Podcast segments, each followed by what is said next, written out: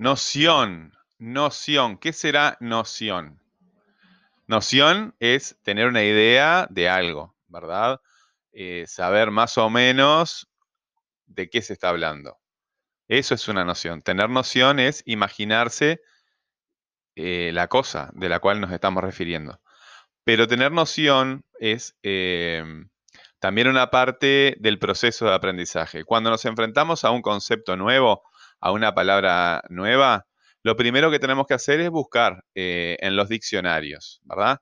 Hay diccionarios que se llaman etimológicos, que te indican el origen de la palabra, de dónde viene esa palabra, dónde nació esa palabra. Después están los diccionarios de lengua. Los diccionarios de lengua te dicen cuál es el uso común eh, de todos los días en la calle de, ese término. Y también están los diccionarios técnicos y los textos técnicos que eh, son los que utilizan, se utilizan específicamente en disciplinas y en este, ciencias y en algunos trabajos, ¿verdad? En los trabajos siempre se tienen nombres especiales, nombres técnicos. Bueno, eso hay que consultarlo también en textos técnicos, en, diccionarios que son técnicos especializados o con personas que trabajen en esa área. ¿sí?